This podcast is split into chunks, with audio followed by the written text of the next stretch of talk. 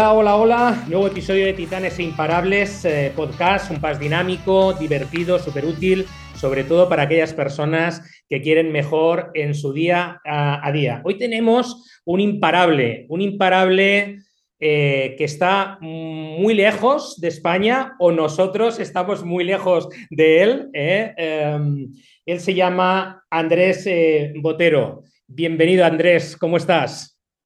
Javier, ¿cómo estás? Muy contento de estar acá contigo en este espacio, de compartir un poco de, la experiencia que hemos recorrido, de todos los aprendizajes que hemos tenido. Y bueno, ojalá pueda quedarle algo a tu audiencia que les pueda servir. Fantástico, seguro que sí, Andrés. Eh, vamos a ver, Andrés, eh, para aquellos que no lo conozcáis, es CEO de Grupo Transformat. Eh, tiene un podcast que le llama Ser eh, para vender. Ojo, ojo, eh, ser para vender. Aquí hay una lección de ventas muy, muy importante. durante aproximadamente siete años, ¿no? Que llevas ya eh, como emprendedor, Andrés, en ventas principalmente, liderazgo y trabajo en equipo, pero es verdad que realmente eres experto en cierres de venta, es decir, dentro de todos los servicios que prestas a tus, a tus clientes.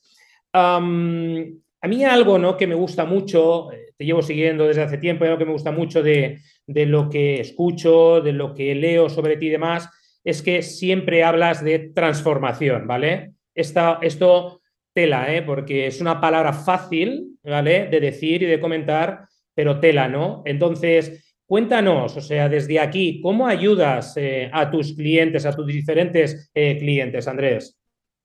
Claro que sí, Javier. Mira, hay, un tema que yo no sé si en España, pues, o esto sea algo que, sea normal en diferentes países, pero en Colombia, eh, nuestros padres es mucho de que nos, nos meten como dentro de un libreto, ¿cierto? Entonces, no, tienes que ir al colegio, después a la universidad, después tienes que hacer una especialización, una maestría, vas a trabajar en una multinacional y de eso se trata la vida. Entonces, como que nos encasillan mucho en ese libreto y yo prácticamente lo seguí, pero al pie de la letra. Entonces, digamos, hasta hace más o menos unos ocho años atrás, yo venía trabajando, pues preparándome con, yo, yo acá le, digo a mis amigos que con todos los pedigrees que, que le requieren a uno, entonces, eh, que, estudio entonces en la mejor universidad, qué especialización, que hice la maestría en Estados Unidos en la mejor universidad de emprendimiento en el mundo, un montón de cosas y trabajé con multinacionales muy grandes acá también en Colombia.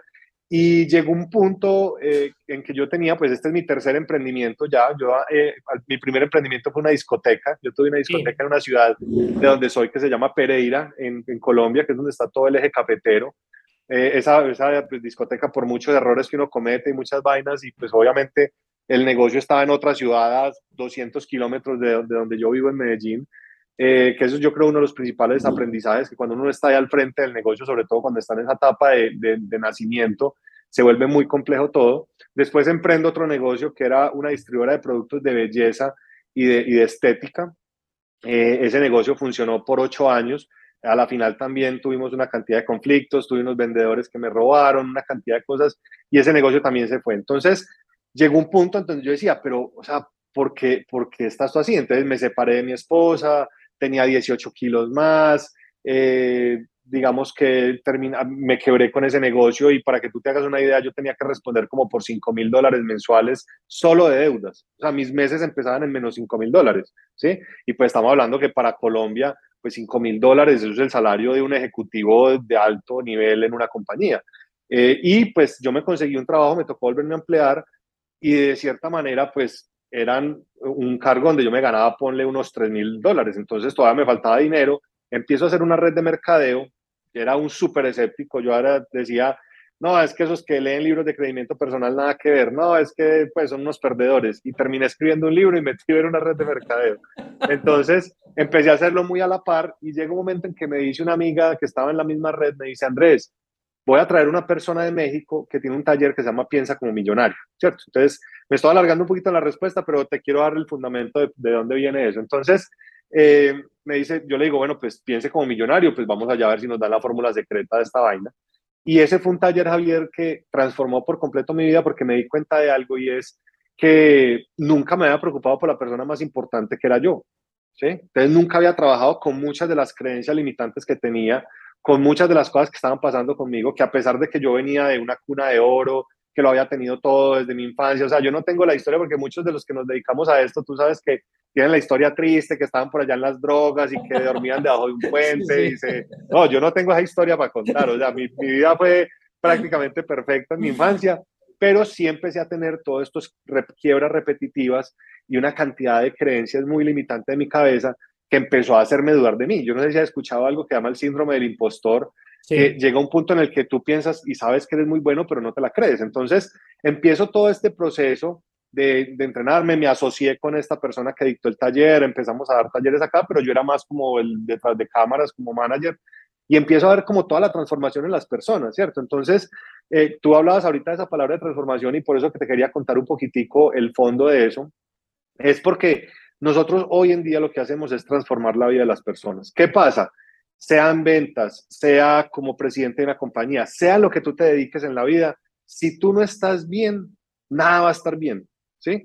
Entonces yo hace ocho años estaba, yo llegué a pensar en, momentos de suicidio, Javier, o sea, estamos hablando de temas bien fuertes, eh, que llegué en, en, momentos muy oscuros de mi vida y empiezo a ver como esta nueva luz donde digo, pucha, es que yo nunca había trabajado conmigo, yo nunca me había dado cuenta de todas las limitantes que tenía en mi cabeza, de todas estas cosas, y empiezan a pasar cosas súper bonitas en mi, en, mi, en mi vida, empiezan a fluir, empiezo a generar unos ingresos muy importantes, empiezo a salir de todas estas deudas, eh, seguía con mi trabajo a la par, llegó un momento en que ya renuncié de él y me dediqué a mi empresa, renuncié también a lo de la red porque ya empezaba a generarme muchos conflictos de intereses con lo que hacía. Entonces, ¿qué hacemos nosotros, Javier? Le ayudamos a los clientes a transformar la vida. Cuando a mí me contratan para una formación en ventas, yo les digo, miren, lo último que a mí me importa es que aprendan a vender.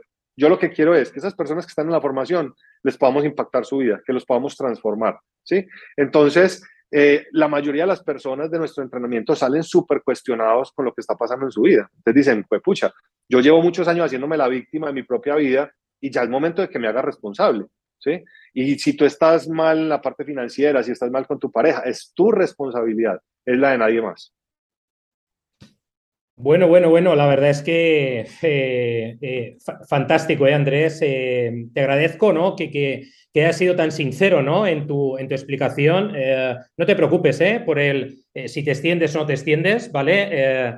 Eh, como el tiempo lo manejo yo, ¿sabes? O sea, que yo te doy, doy, doy, ¿vale? Te doy cancha. Perfecto. Eh, esto que estás comentando, ¿eh? Fíjate de nuevo qué importante es, ¿no? Transformar la vida de las personas. Y fíjate lo que has hablado de responsabilidad, ¿no? Yo esto lo veo diariamente, sobre todo cuando entreno a los equipos de venta que entran en una, en una filosofía de victimismo diaria, ¿vale? Y de excusas diarias que evidentemente es que desde así, desde ahí, ¿cómo vas a poder conseguir resultados? Es que es, que es muy, muy complicado, ¿no? Y casi siempre echando el balón fuera, ¿no? Efectivamente, como dices tú, y no asumir la responsabilidad que tienes ante lo que estás manejando, ¿no? En este, en este sentido. Mira, hay, hay frases que, que, te he leído uh, que, que, a mí particularmente me han, me han llamado la atención, ¿no? Y dices, bueno, no teman al fracaso. Es decir, ¿por qué crees, eh, Andrés, que, que, hay tanto miedo al fracaso? Eh?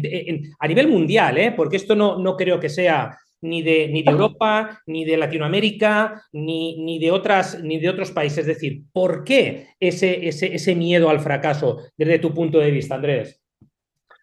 Javier, voy a tratar de meterle un poquitico de ciencia a la cosa para que no nos quede muy a respuesta de reina. Resulta que el cerebro, ¿sí? no sé si tú lo has escuchado, el cerebro funciona a dolor o a placer. ¿sí? Nosotros tenemos la partecita como de atrás del cerebro que se llama el cerebro reptiliano y es el que controla la principal función del cerebro. Yo no sé si tú sepas cuál es la principal función del cerebro. No sé si lo has escuchado. Bueno, eh, he escuchado muchas cosas, pero no sé, es decir, quizás la supervivencia. Eh... Correcto, es eso, es la supervivencia. O sea, la principal función del cerebro es la supervivencia. Entonces, como tu cerebro te está protegiendo todo el tiempo y tu cerebro está entre el dolor y el placer, ¿hacia dónde te está tirando todo el tiempo? Te está tirando hacia el placer, ¿sí? Porque siempre está buscando que tu cerebro esté en una zona segura. Entonces, cuando tú dices, voy a emprender, voy a, eh, digamos, con todo este tema de la pandemia que cambió tanto la forma de vender, voy a, voy a empezar a utilizar Zoom para vender con mis clientes, voy a hacer una videollamada, cosas como esas, tu cerebro qué dice, no, no, no, venga, no, que se va a poner a inventar cosas nuevas, no, no, no, venga, no, venga, pero es que si usted ya sabe hacer eso, ¿para qué se va a meter? Entonces, todo el tiempo nuestro cerebro nos está alejando de ese miedo y nos acerca al placer. Pero cuando pasamos mucho tiempo en el placer, entramos en la famosa zona de confort. ¿sí? Entonces yo le digo a las personas, mucho, si tú pasas mucho tiempo en la zona de confort, ahí no va a pasar nada. O sea, las grandes hombres y grandes mujeres, pues para generalizarlo, los que han logrado cosas extraordinarias en su vida es porque han tomado la decisión de acercarse al dolor, ¿sí? Y no es un dolor físico, es un dolor de hacer cosas diferentes y cosas que nadie más está dispuesto a hacer, ¿cierto? Entonces yo tengo una, yo le digo mucho a las personas una frase que dice que siempre te van a criticar aquellas personas que tienen menos resultados que tú, ¿sí? ¿Por qué? Porque muchos de los que son de tu círculo, digamos amigos, familias, etcétera, ellos no soportan que viniendo de la misma parte, tú estés logrando cosas más extraordinarias que los otros, ¿sí? Entonces, ¿qué pasa? Este tema del fracaso, este miedo que existe, tiene que ver mucho desde ese inconsciente, de esas creencias que hablamos ahora, porque entre los 0 y los 7 años es donde yo recibo la mayoría de información como niño. Entonces, o sea, ¿cuál fue la información que yo recibí? Entonces, por ejemplo, por parte de mi casa, mi papá venía de una familia muy humilde, mi mamá venía de una familia, pues, digamos, más acomodada, y pues yo crecí con unas creencias muy fuertes respecto al dinero, ¿sí? Muchos limitantes. Entonces, digamos que eso no es como que un día que tú te levantes, ay no, me dio miedo esto. O sea, influyen muchas cosas, no solo esto que te estoy explicando de cómo funciona el cerebro, sino también cuál fue la información que recibiste de esos cuidadores, no solamente de tus padres, sino de los profesores del colegio, de tíos que te cuidaron cuando niño, de los mismos amiguitos, cosas como esas. Entonces, cuando se suman toda esa serie de cosas, a ti te empieza a generar una, como un miedo, ¿cierto? Como, pues pucha, pero es que yo sí seré capaz. Y ahí entra en juego algo que te mencioné ahorita, que se llama el síndrome del impostor. Yo, yo pues obviamente para llegar donde estoy hoy, he tenido que pasar por muchos entrenadores, coaches, sesiones, porque tenía que trabajar conmigo. Y llega un momento en que una de las personas me dice, Andrés, es que tú tienes el síndrome del impostor. Y lo que dice el síndrome del impostor, eh, Javier, cuando lo empecé a investigar, me di cuenta que el 95% de la población mundial tiene eso.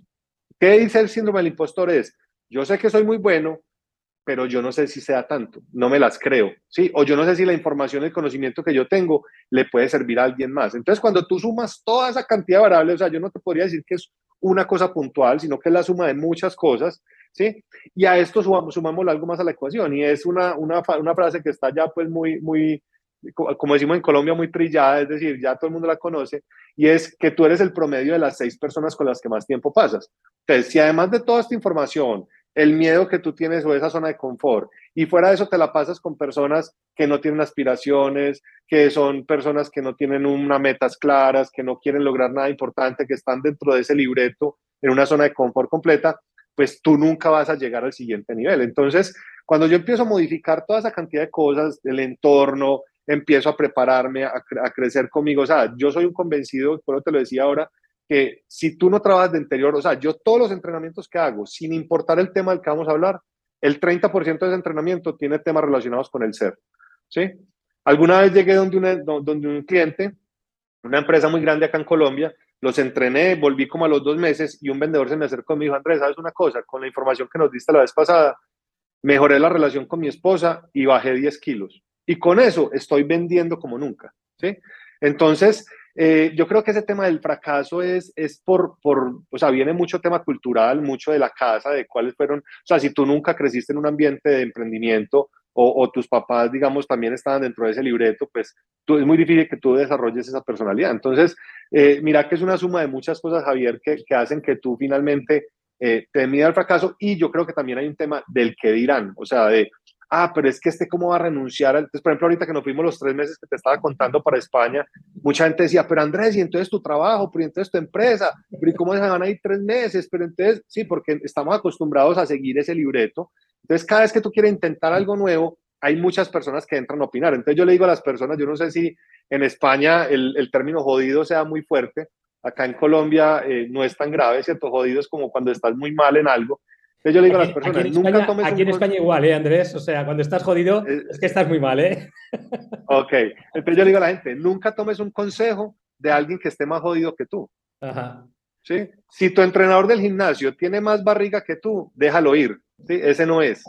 ¿Cierto? Entonces, mira que hay una suma de muchos factores que hacen que tú alimentes ese, ese temor y ese miedo de querer dar ese paso y, y buscar algo mejor para ti. Qué interesante. Eh, voy con otra, ¿vale? Con otra frase, Andrés. Eh, nada pasa en tu vida hasta que se hace una venta. Esta es buena, ¿eh? Esta y sobre todo para la mayoría de los vendedores es una frase vamos, boom, ¿vale? Cuando la leí dije, bueno, bueno, la tengo que conversar con Andrés porque es potente de la leche. Cuéntanos, por favor. Mira, eh, hay, una cosa que yo no he podido entender a hoy, después de ocho años, y es por qué en las universidades no enseñan ventas. O sea, yo estudié, yo estudié administración de negocios, ¿cierto? Me dieron una sola materia de ventas pero me dieron cinco cálculos y matemáticas, ¿sí? Y yo pues me he usado la primera matriz de álgebra lineal para hacer un negocio. Entonces, o sea, si eso es yo como administrador, que supuestamente, supuestamente es una carrera que te preparan para, para hacer negocios, etcétera, para administrar una empresa, imagínate con un abogado. Yo no sé tú, tú qué profesión tienes. Bueno, yo, yo realmente, eh, dentro de lo que es el mundo de la consultoría, también formo y entreno a equipos de ventas. Andrés, ¿vale? Y de hecho, ah, lo que pasa es que una parte de, este, de esta función eh, la trabajo a nivel de consultoría, es decir, todo lo que es el proceso comercial, desde el principio hasta el final, ¿vale? Sí que es cierto en la línea que tú comentas, eh, por eso ahí me ha llegado tanto. Yo soy de los que pienso que si realmente, es decir, un equipo de ventas no eres capaz, ¿vale? De, de transformarlo, es muy difícil que se produzcan eh, cambios. Ojo, eh, cambios me refiero sostenibles en el tiempo. Quizás puedas tener un cambio a un mes, a dos meses, ¿vale? Pero es muy, muy complicado, ¿no? En este sentido. Exacto. Entonces, mira que a ninguno nos enseñan a vender. Entonces, yo digo, o sea, hay muchas profesiones como abogados, ingenieros, diseñadores, arquitectos que no les enseñan a vender. Entonces, o sea, hasta para tú conseguir pareja necesitas vender. ¿sí? O sea, tú para, para conseguir un ascenso en tu empresa necesitas vender. Yo estoy muchas veces en, las formaciones, yo no sé te pasa a ti, que yo pregunto, bueno, ¿quiénes de acá se dedican a las ventas? Y el 60% del salón levanta la mano, el otro 40 es, no sé, cargos administrativos, logísticos, etcétera. Y yo les digo, venga, ¿usted tiene pareja? Y pues me dicen, sí, yo tengo pareja. Bueno, ¿y qué tuviste que hacer para que tuvieras pareja? Ah, no, pues venderme. Yo, bueno, entonces, ¿vendes o no vendes? ¿Sí? Entonces, cuando yo hablo de que nada pasa en tu vida hasta que se hace una venta, es resaltando que esa es la principal habilidad de vida. O sea, yo con las quebradas que he tenido, ¿sí? Con estos fracasos, digamos, o aprendizajes que he tenido, lo que a mí me ha sacado adelante es mi habilidad de vender porque esto no es algo nuevo para mí, o sea, obviamente lo he venido perfeccionando y todo ese tema del ser, por ejemplo, para mí eso no era tan claro, para mí era vender, a todos los cinco pasos de la venta y es el que más habla y el que más alegre es y es extrovertido y no necesariamente eso es, digamos, lo que te hace buen vendedor. Entonces, obviamente empecé a perfeccionarlo, pero, o sea, nada en tu vida, o sea, si, si tú te pones a mirar todas las cosas que han pasado en tu vida, yo le digo a la gente, desde que tú estabas bebé, para que tu mamá te lactara, tú tenías que vender, tenías que llorar, tenías que dar unas para que la mamá fuera y te alimentara. Entonces, mira que, que, muchas cosas de lo que ha pasado en tu vida, si no son todas, tienen de por medio una venta. ¿sí? Entonces, yo, digamos, parte de mi, de mi propósito de vida es cómo hacemos para democratizar mucho más ese tema de las ventas, cómo hacemos para darle herramientas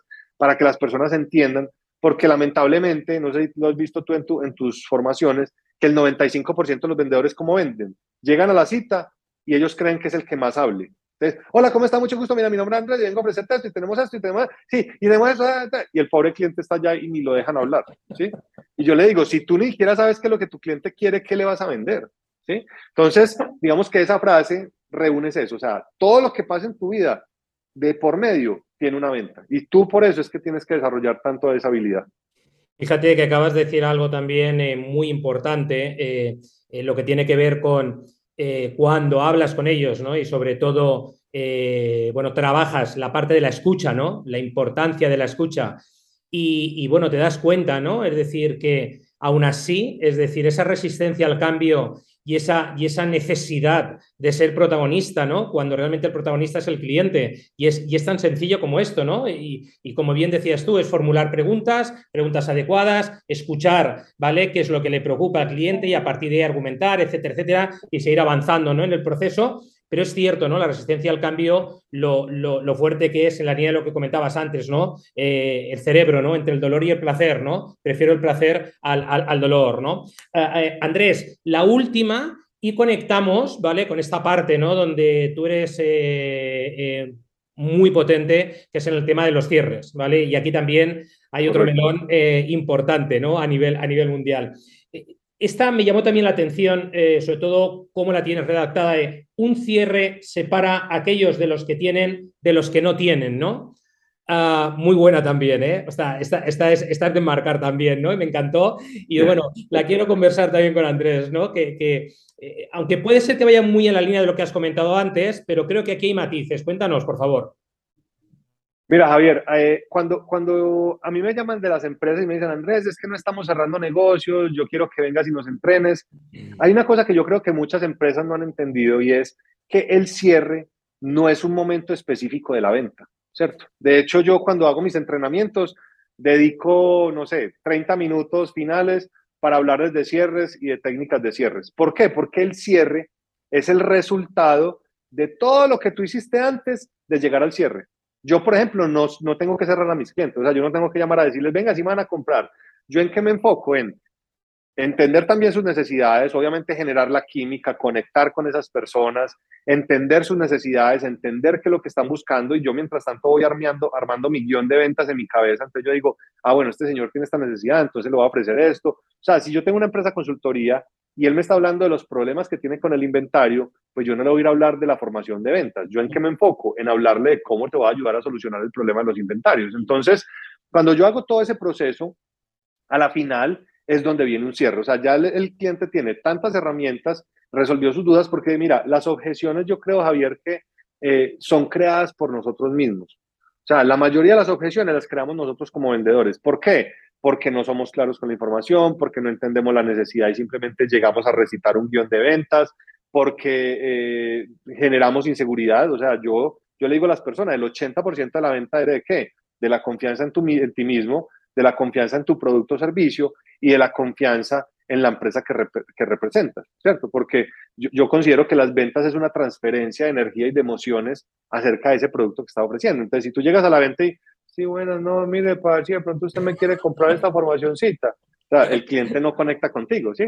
Entonces, cuando yo hablo de, de qué es lo que separa de los que tienen a los que no tienen, pues tú puedes hablar muy bonito en la cita, te puedes saber muy bien las características del producto, puedes ser muy elocuente y ser extrovertido, pero si tú no haces un cierre, pues no hay negocios. Si tú te paras de esa reunión y no generas compromisos siguientes, si no hay un interés del cliente, si no resolviste sus dudas, pues no va a haber cierre. Y si no hay cierre, pues simplemente no vas a generar una comisión o no vas a generar un ingreso para ti.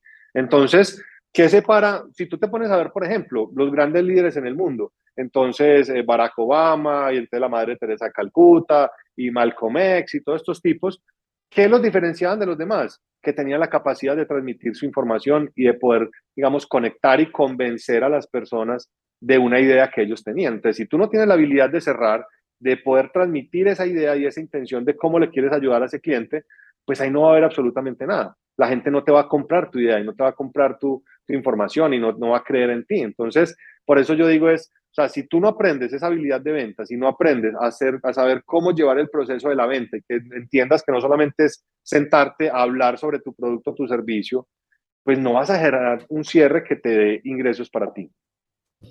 En este sentido, Andrés, eh, y sobre todo al hablar de cierres, totalmente de acuerdo, ¿vale? No, no es, es al final un cierre debería darse de manera natural, si todo lo demás efectivamente lo has hecho como, como toca. ¿Dónde, en tu experiencia, eh, con los equipos de ventas que, estás formando, es decir, ¿dónde ves la mayor resistencia?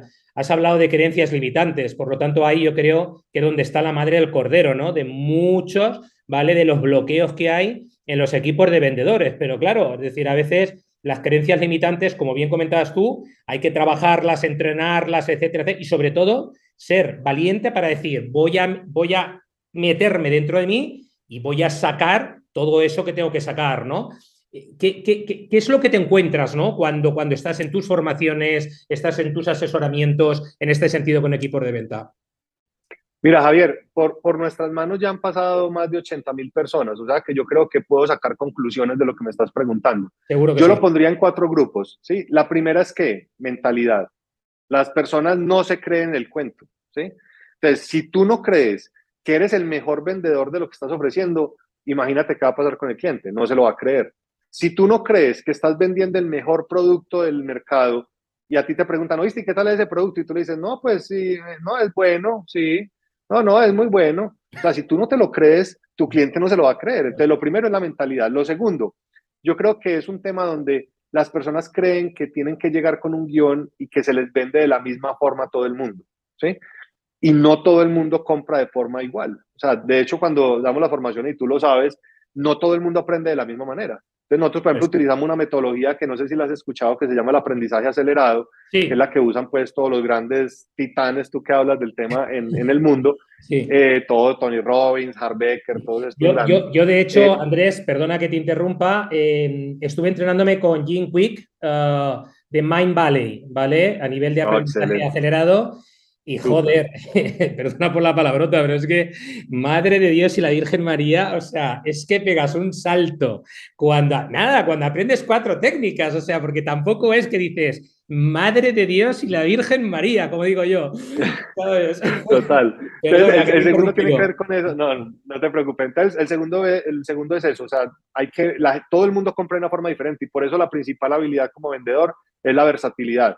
Tú tienes que saberte ajustar al perfil. No es que el cliente se ajuste a ti como vendedor, sino que tú te tienes que ajustar a la personalidad del cliente. Entonces, hay clientes que se llaman los afables, que tú llegas y, hola, ¿cómo estás? Y la reunión dura dos horas, pero las primeras horas y 45 minutos hablan de la mamá, del tío, del perrito, del viaje, y los últimos 15 minutos cierra el negocio. Como hay otros clientes que tú llegas y tú dices, pero este sí es mal, este sí es mala clase, porque claro, te sacan en 10 minutos de la oficina y te dicen, bueno, ¿y qué me vas a ofrecer, Javier? A ver, sí, ¿y eso cuánto vale? ¿Y cuánto? Sí, y entonces, ¿cómo me paga? Entonces, si tú no tienes la capacidad de entender eso, es bien complejo. Entonces, vámonos para la tercera, que es un tema también de la inteligencia emocional.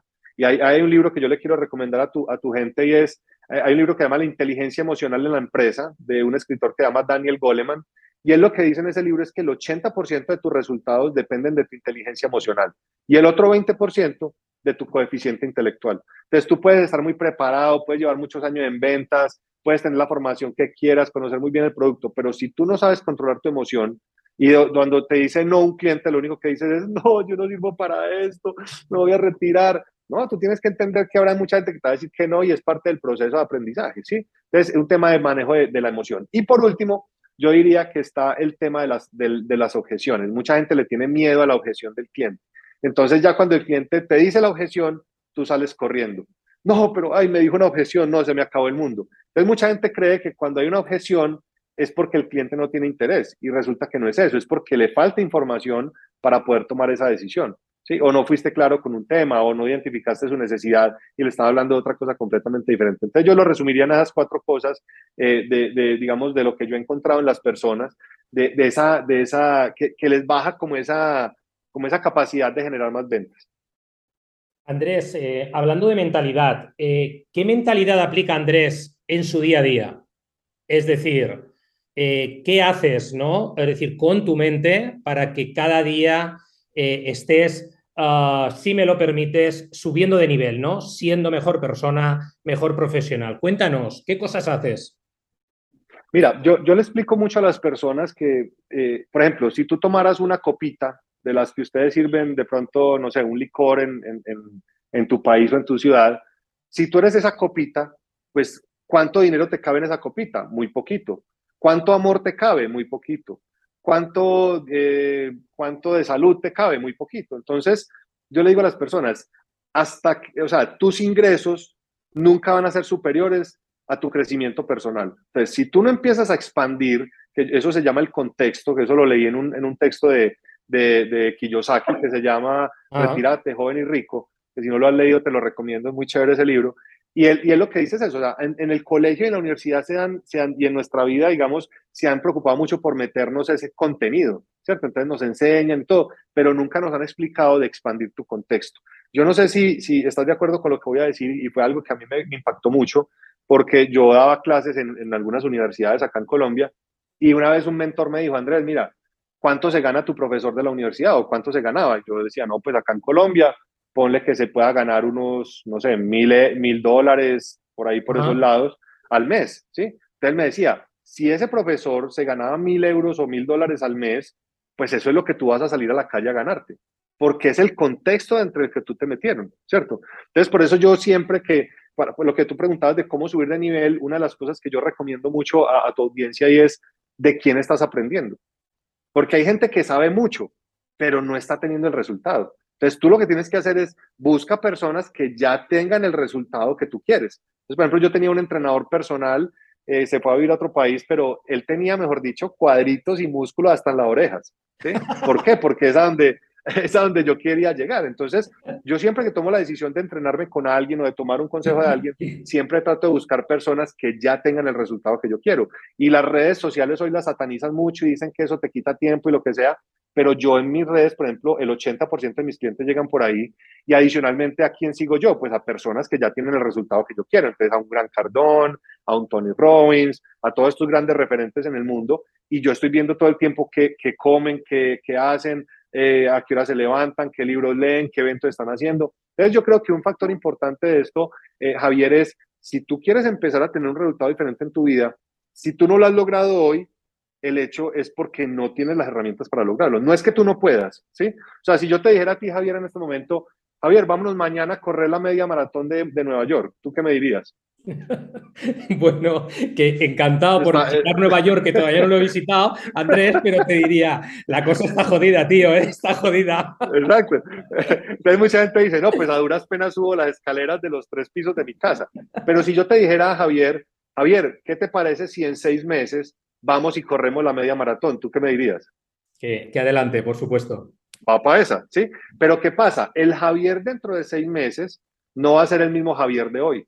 ¿Por qué? Porque cambió tu hábito de alimentación, cambió muchas cosas de tu mentalidad, cambiaron muchos hábitos en la mañana, empezaste a entrenarte, etcétera. Entonces, las metas no necesariamente es de lograr la meta como tal, sino la persona que tú te conviertes cuando has logrado esas metas. Entonces, ¿yo qué hago, digamos, en las mañanas? Es, yo, yo tengo una rutina donde eh, ahora pues mi hija ya empezó su colegio, entonces me cambió un poquitico la, la, logística, pero ella antes iba, digamos, en las tardes a, a, su jardín infantil. Entonces yo lo que hacía era, me levantaba entre las cinco y media, seis de la mañana, eh, y hasta las nueve de la mañana era un espacio para mí. Entonces iba al gimnasio, yo medito, eh, leo al menos unos 30 minutos de algún libro que esté leyendo, hacemos las metas, escribo lo que quiero, ¿cierto? Cuido en lo más posible mi alimentación, comparto con mi familia, desayuno con ellas, antes nos bañábamos todos juntos, etcétera. Entonces, digamos que hay, algo que me gusta mucho que dice que lo que tú hagas las dos primeras horas de tu mañana va a determinar el resto de tu día, ¿cierto? Entonces, ¿cómo hago yo para avanzar y para generar unos mejores resultados para mí? Primero, cambiando hábitos. ¿Cómo estás empezando tú esas dos horas de la mañana? ¿Qué, ¿Qué, información le estás metiendo a tu cabeza? Si tú te levantas y lo primero que haces es prender la televisión, las noticias, eh, y te manipulan con toda esa información. Entonces imagínate que tú, tú primero estás haciendo algo que no te gusta, entonces te suena el despertador y lo primero que dices es, ay, ¿por qué me tengo que levantar? No puede ser a vender esta vaina, que pepe, no, qué pereza. Después prende la televisión, mataron a yo no sé cuántos, el mundo se va a acabar, la pandemia, yo no sé qué. Después vas, sales de tu casa, o, o, bueno, y vas y desayunas y te comes un montón de harinas y de carbohidratos y de todo. Después saliendo peleas con tu pareja, te montas al carro y pones una música así súper melancólica o pones eh, más noticias en, en, la radio, etcétera. Llegas donde tu cliente y tu cliente te dice que no. ¿Qué crees que dice esa persona?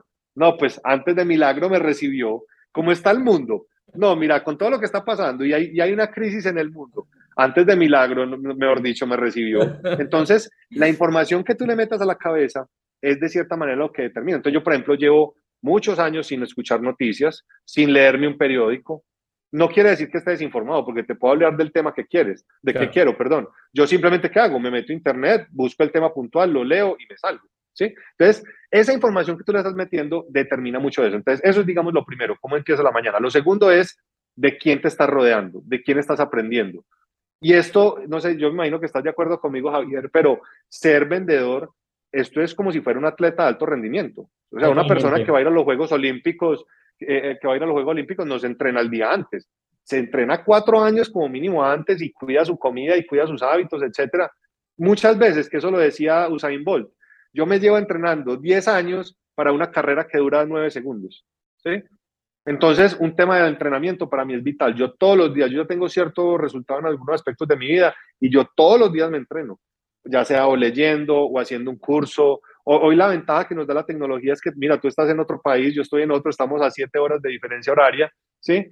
Y, hoy tenemos al alcance a muchas personas de muchas eh, habilidades que te cobran por un evento presencial 10 mil dólares, hoy lo puedes comprar por 100, ¿sí?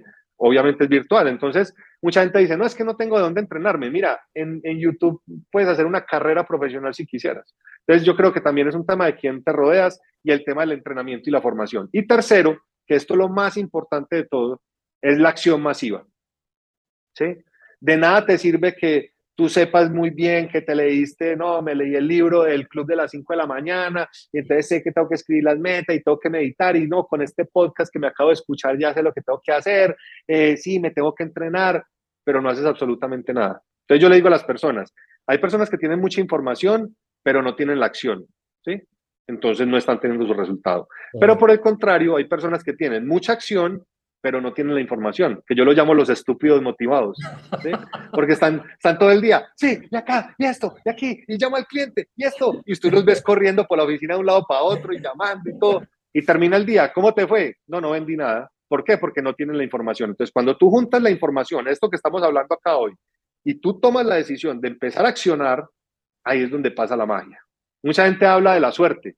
Yo no sé si tú qué concepto tengas de la suerte, Javier, o, qué creas de la suerte, pero yo creo que la suerte la provocas tú, ¿sí? ¿Por qué? Porque la suerte es cuando la preparación se junta con la oportunidad. Imagínate que tú eres un empleado en una empresa y tú dices, no, yo quiero el cargo de ser gerente de la compañía, pero resulta que ese cargo requiere que tú hables inglés. Llega el momento, tú tienes todas las habilidades para ese cargo y cuando te dicen, Andrés, está el cargo, te preguntan, ¿y tú sabes inglés? Ah, no, yo no sé inglés. Entonces, ¿qué hace la gente? Qué mala suerte tengo. No me seleccionaron como gerente de la compañía. No es que no tenga suerte, sino que no te preparaste para el momento en el que llegó la oportunidad. Entonces, si tú te enfocas en prepararte, en ser tu mejor versión, no solamente mental, sino desde tus habilidades, te enfocas en lo que quieres, tienes muy claro para dónde vas y llega la oportunidad, tú vas a ser una persona de más suerte.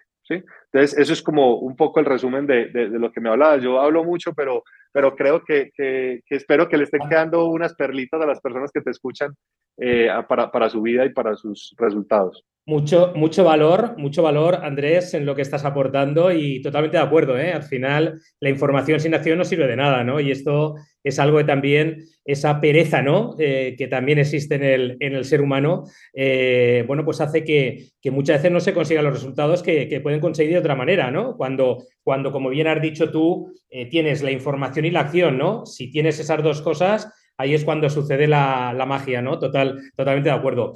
Em, Andrés, eh, vamos terminando, eh, pero antes de terminar, eh, me gustaría preguntarte, ¿quién es Andrés como persona, como ser humano? Hasta lo que quieras leer, porque esto, esto puede dar para mucho, ¿no? Pero ¿quién es Andrés? Eso necesitan otros tres podcasts. ¿Quién es Andrés como ser humano? Mira, yo, yo soy de una ciudad que se llama Pereira, en, en, Colombia, es donde está toda la zona cafetera, que en su momento, pues Colombia era muy importante por esto. Y yo tomo la decisión a los 18 años de venirme a Medellín a estudiar mi carrera. Entonces, ¿quién es Andrés? Andrés es un apasionado por servir, una persona que, que quiere dejar una huella y quiere dejar un legado en el mundo ayudándole a las personas, y de hecho si lo ves aquí atrás, pues lo que nos están escuchando de pronto no lo van a ver, pero yo llamo a mi, a mi comunidad los cerradores invencibles, ¿cierto? Que es menos bla y más cierres. Y yo le digo a las personas, yo quiero que las personas se conviertan en alguien que tú también los llamas los titanes invencibles, ¿sí? Y ahí coincidimos en, en esa palabra. Y yo creo que el invencible no solamente es esa persona que, que no, no, nunca lo derrotan, que es una persona que puede contra todo, no un, cerrador invencible es esa persona que a pesar de, los, de las cosas que le sucedan, de a pesar de los procesos por los que han pasado, son capaces de pararse y continuar, ¿cierto? Obviamente eh, también no se trata de seguir por el camino y, ah, es que yo voy a llegar, no, venga, ¿qué me está faltando para llegar a mi meta? Entonces, soy un apasionado por servir, por, por, por ayudar a las personas y, es una, y soy una persona que me gusta mucho la familia. A mí, para mí, eh, mi familia es hoy lo más valioso. Yo tengo una hija, tengo a mi esposa y pues yo pasé por una separación y para mí eso era una frustración muy grande porque finalmente termina siendo un fracaso y una derrota de, de oiga, ¿por qué no fui capaz con esta relación y, qué cosas sucedieron? Porque eso pues siempre va a haber de los dos, o sea, eso no es algo de que, ah, es que por mi pareja me separé o es que fui yo, no, eso siempre hay una suma de los dos. Eh, yo, yo estudié administración de negocios, eh, siempre tuve muy claro que desde que estaba en el colegio que me gustaba el mundo de los negocios, tuve, eh, tengo algunos familiares que son empresarios muy exitosos eh, acá en Colombia, entonces tuve siempre como ese, ese legado de ellos. y después me voy a estudiar una especialización en, en, gerencia de mercados globales. empecé a hacer mi práctica en una compañía que se llama Productos Familia acá en Colombia, que es como un Kimberly Clark o como un Torque en, en Europa. De hecho, de hecho, Torque es socio de esta compañía, ya la compraron al 100%, eso se llaman ECIT en este momento. Después eh, trabajé con motocicletas, con la marca Yamaha acá en Colombia, siempre como en la parte comercial y de ventas y de mercadeo. Y eh, emprendo estos negocios, como te contaba, la discoteca, después tuve un tema de, de productos de belleza. Y mira que aquí hay un aprendizaje bonito que quería compartir de Javier, y es que mucha gente cuando habla de emprender creen que es simplemente ir a abrir el registro de la empresa y hacer algo. Entonces yo me acuerdo que en ese momento cuando yo arranqué la, la, la discoteca, yo estaba en un punto de mi vida donde yo decía, vea, a lo que me inviten, me meto, ¿cierto? Y después me di cuenta que fracasaron en parte esos negocios porque no era lo que a mí me apasionaba, no era lo que a mí me movía, no era lo que, algo que yo me levantaba todas las mañanas a decir, oiga, qué bueno esto, no, era simplemente porque como nos han vendido que la única forma de generar riqueza es a través del emprendimiento y creando una empresa y no como empleado, entonces yo decía, no, entonces por aquí es. Entonces aquí hay un mensaje que les quiero dejar a, a tu gente y es, venga, si usted quiere emprender, primero pregunte qué es lo que te apasiona, qué es lo que a ti te gusta, qué es lo que a ti te emociona, porque imagínate tú levantarte todos los días a hacer eso que tanto te gusta y que fuera eso te paguen, ¿cierto? Obviamente hay negocios de oportunidades donde así no sea lo que te apasione, pues tú sabes para dónde va el mundo y te metes ahí, eso también está bien, ¿sí? Eh, entonces, bueno, emprendí estos negocios, luego me fui a estudiar una maestría en Estados Unidos, en una universidad que se llama Babson College, que es, lleva 18 años como la número uno en emprendimiento en el mundo, y esto fue un momento bastante revelador para mí porque imagínate un año con personas que habían vendido compañías por 500, 600 millones de dólares. Mis compañeros eran los más millonarios de diferentes eh, países, ¿cierto? Eh, entonces, meterse en ese, en, ese, en ese entorno de aprendizaje tan potente. Pero volví a Colombia, monté un negocio y me quebré. Yo decía, oíste, venga, ¿qué pasó? O sea, estuve un año con gente de un nivel impresionante, con gente súper empresaria, ¿y cómo es que me quiebro? ¿Sí?